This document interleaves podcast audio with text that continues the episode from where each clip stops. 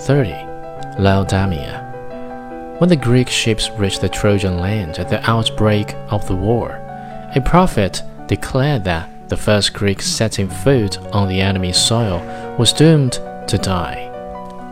Protesilaus, a Greek chief, seeing that there was a good deal of hesitation among his comrades, leaped overboard and fell instantly, pierced through by Hector's spear.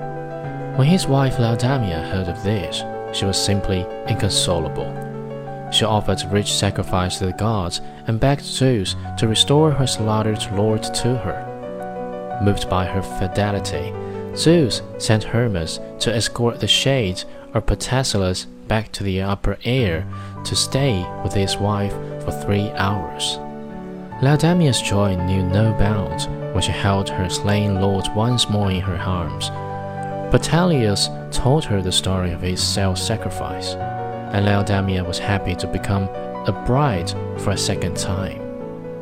However, she gave a sharp cry when she saw Hermes coming at the fixed hour to take Protesilaus back to the lower world.